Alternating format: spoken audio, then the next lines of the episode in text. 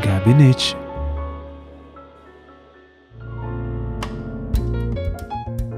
Boa noite, meu nome é Jordão Sofiati, mas você já deve saber disso. E o meu é João Pedro da Costa e você também já deve saber disso. Está começando agora mais um episódio do Gabinete. 19 de junho, faz 39 dias que Torres foi solto, e estamos a dois dias do começo oficial do inverno, algo que pelo menos por aqui nunca fez diferença. E é justamente pensando no clima instável do sul da Bahia que decidimos fazer um gabinete tropicaliente para os tedes. E vamos às notícias. Furando a bolha do Twitter, o Pinta Awards invade a mente de Marcos Duval, que usa a premiação para provocar Flávio Dino. Deputado golpista admite ter financiado atos golpistas. Deputado Cabo Gilberto Silva protesta contra o mês do orgulho LGBT, chamando a atenção para a invisibilização de uma minoria muito mais importante. Eu sou careca! Cadê? Eu aí! Não tem! Rui Costa tem lapso de lucidez e chama Brasília de Ilha da Fantasia. STJ nega recurso de Deltan Dallagnol e mantém a condenação do TCU. Boatos de que para Tantan se safar, basta que ele caminhe sobre as águas, provando ser o novo Messias. Enquanto isso, o antigo Messias, Jair Bolsonaro, é hostilizado por torcedores no Morumbi em partida entre São Paulo e Esporte.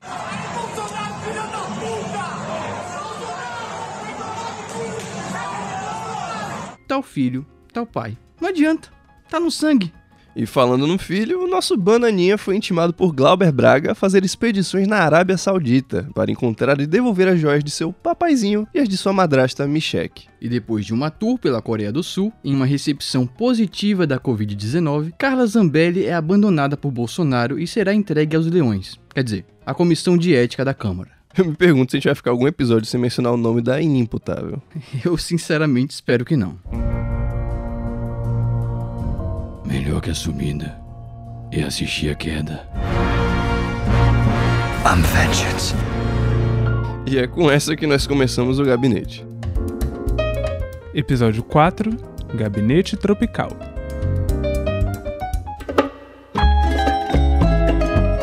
Narcos, Paranaguá.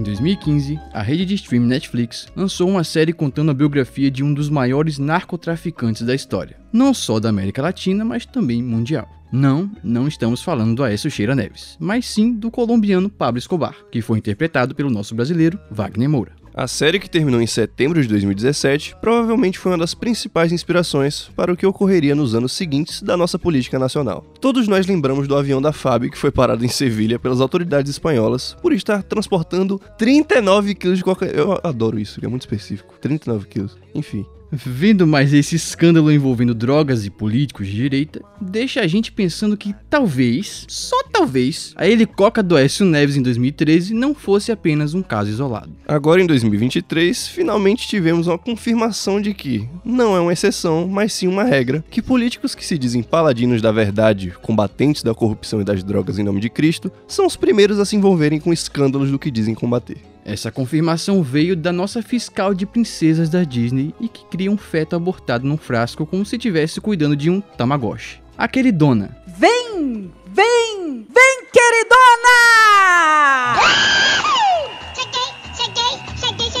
senadora Damares Alves.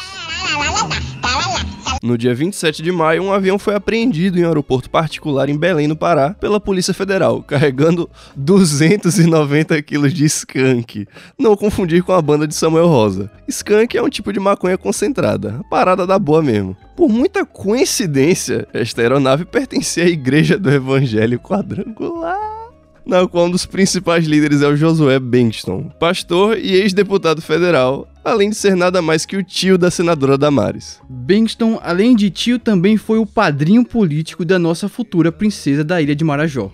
Foi ele que possibilitou que Damares virasse pastora da IEQ nos anos de 80. Já em 1999, ela se muda para Brasília para trabalhar no gabinete de Josué, quando ainda era deputado federal pela Bahia. Sim, mais uma regra sem exceção confirmada entre os membros da ala conservadora: o nepotismo. Após esse período, Damares trabalhou em uma série de gabinetes, olha aí, da esfera religiosa até se tornar ministra da família e atualmente senadora da República.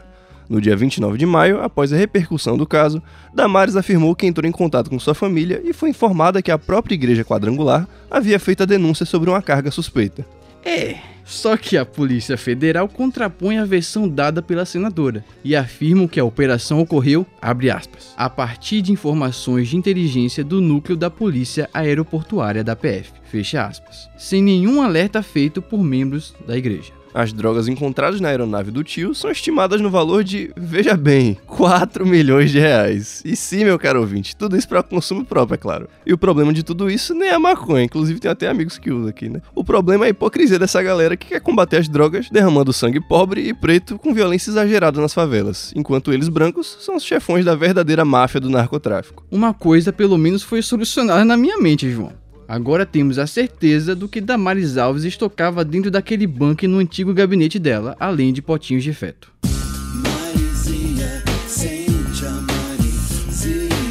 Inclusive, isso também explica o motivo dela ter alucinado vendo Jesus na goiabeira em 2019. E na frente dela, o pé de goiaba se ardeu em chamas, mas a goiabeira não se queimava, apenas jogava fumaça para dentro da sua cachola. Lazarentos, capítulo 4, versículo 20. Glória a Deus. O manjar dos mortais.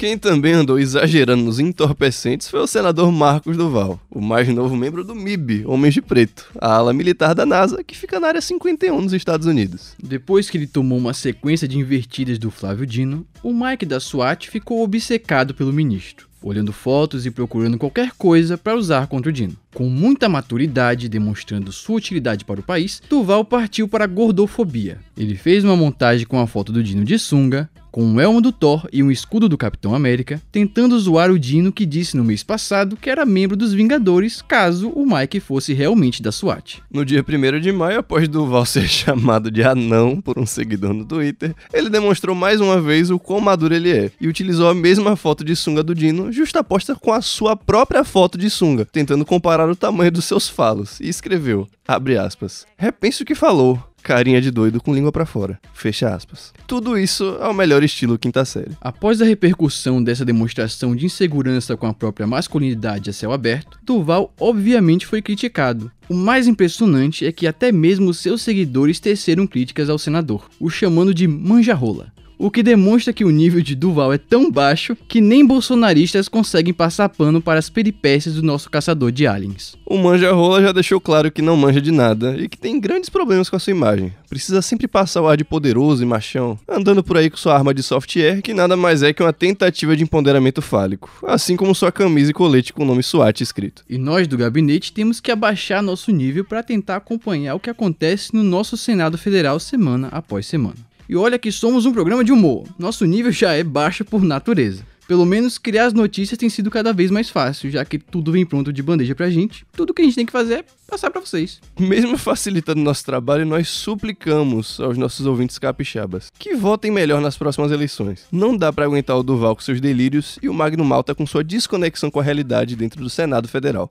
Por favor, a gente não aguenta mais. Tentamos ajudar o Duval inflando o conteúdo dessa notícia, mas não fazemos parte do exército brasileiro. Por conta disso, não temos acesso livre nem a Viagras e nem a bombas penianas. Então, somos obrigados a ir para um rápido intervalo comercial. Não saia daí.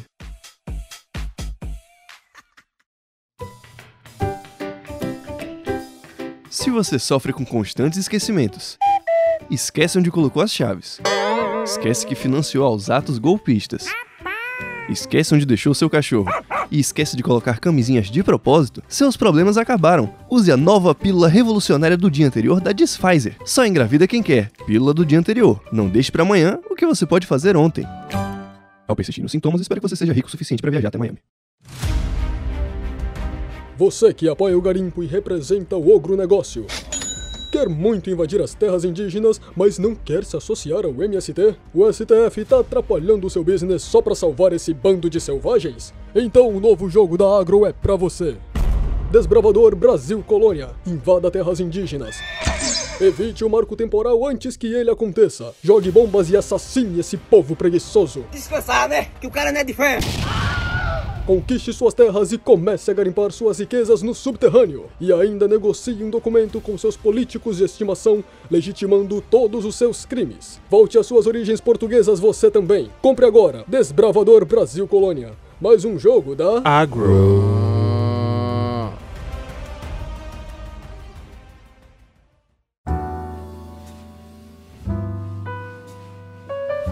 Gabinete.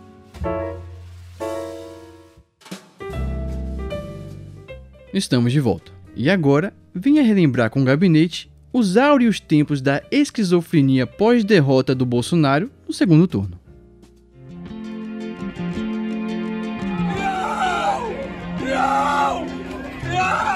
Bolsonaro deu pra gente de presente a verdade.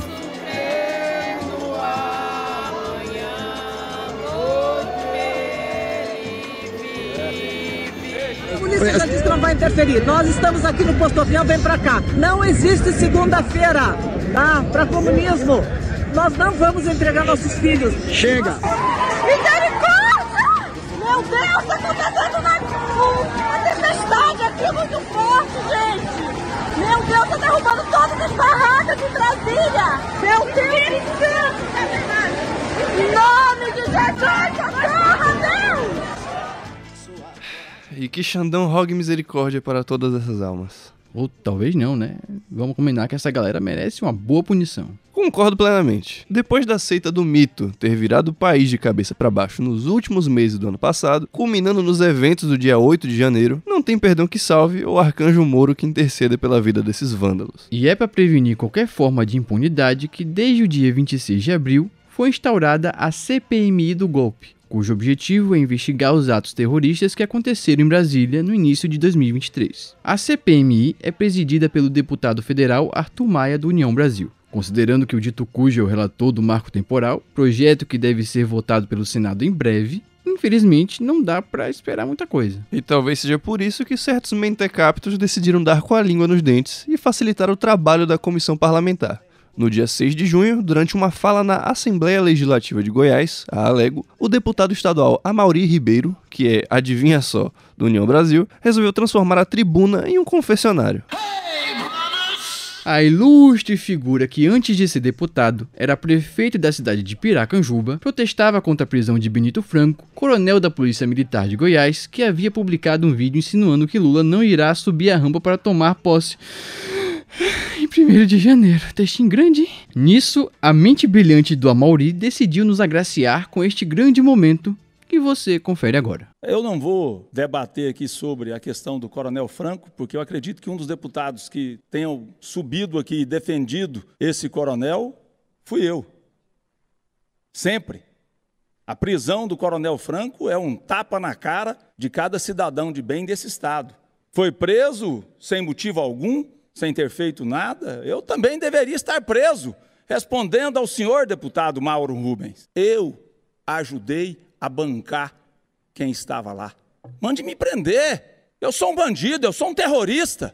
Sou um canalha na visão de vocês. Eu ajudei. Eu levei comida, eu levei água, eu dei dinheiro. Eu acampei lá e também fiquei na porta, porque sou patriota. Então, respondendo à sua pergunta, o dinheiro não veio de fora, não. Veio de gente que acredita nessa nação e que defende esse país e que não concorda com um governo corrupto e bandido. Peraí, peraí, peraí, vamos lá. Além de admitir na cara dura que ele é um criminoso, o cara ainda se auto-intitulou bandido e terrorista. Diga aí, Jordano, se esse possivelmente não é o primeiro caso de bolsominion autoconsciente da história. É, é, pra tudo tem que ter uma primeira vez, meu chapa. E o pior, há a possibilidade dele se dar bem. Para fazer a sua defesa, a Mauri contratou o advogado e ex-senador Demóstenes Torres, que até pouco tempo estava na equipe de defesa do grandioso traficante Anderson Torres. Demóstenes já entrou com um pedido de habeas corpus preventivo para o deputado. Nome, nome difícil é Demóstenes. Nomezinho. Demóstenes. Tamo na Grécia. Demóstenes. Porra, nomezinho da porra. Bom, a estratégia agora é de arrego. No dia 9, a Mauri pediu ao ministro Alexandre de Moraes que rejeite a possibilidade de prendê-lo. Ele também passou a dizer que foi ajudar pessoas carentes que estavam aleatoriamente acampadas em frente ao quartel-general do Exército de Goiânia. A caridade cristã é sempre algo muito bonito de se ver. Mas apesar da reputação do Demóstenes, tem que fazer uma coisinha pra, né, nome desse. Apesar da reputação do Demóstenes de livrar a pele de bandido ser forte, há um possível plot twist a caminho. No dia 13, durante uma sessão da CPMI do golpe, o senador Jorge Cajuru, do PSB, pediu a convocação de Amaury Ribeiro para a comissão. Até o fechamento desta pauta, não houveram mais atualizações, mas a equipe do gabinete se compromete a continuar acompanhando o caso deste cidadão de bem.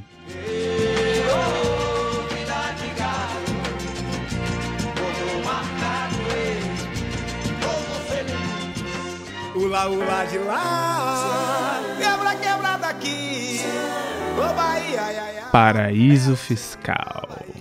É, sai de baixo que lá vem o maremoto, galera. E agora a gente segue discutindo o centro do poder político brasileiro, a nossa capital, Brasília. Mas nessa notícia, o personagem principal é uma figura manjada para nós baianos. Estou falando dele, ex-governador da Bahia e atual ministro da Casa Civil, Rui Costa. Grande Rui Correria. Desde que Lula apontou os nomes que ocupariam a esplanada dos ministérios, Rui tem sido um dos ministros mais próximos ao presidente. Ele, inclusive, estava naquele churras promovido por Lula no Palácio da Alvorada em 26 de maio, que comentamos no último episódio. Aquele que rendeu muita picanha e um leve mal-estar com Marina Silva e Sônia Guajajara. E tamanha proteção elevou ainda mais o ego de correria, se é que isso é possível. No dia 2 de junho, enquanto participava de um evento na cidade de Itaberaba, aqui na Bahia, o ministro decidiu soltar algumas opiniões indesejadas sobre o fato de Brasília ter se tornado a capital brasileira, status que ocupa desde o ano de 1960. Confira o trecho. Brasília é difícil.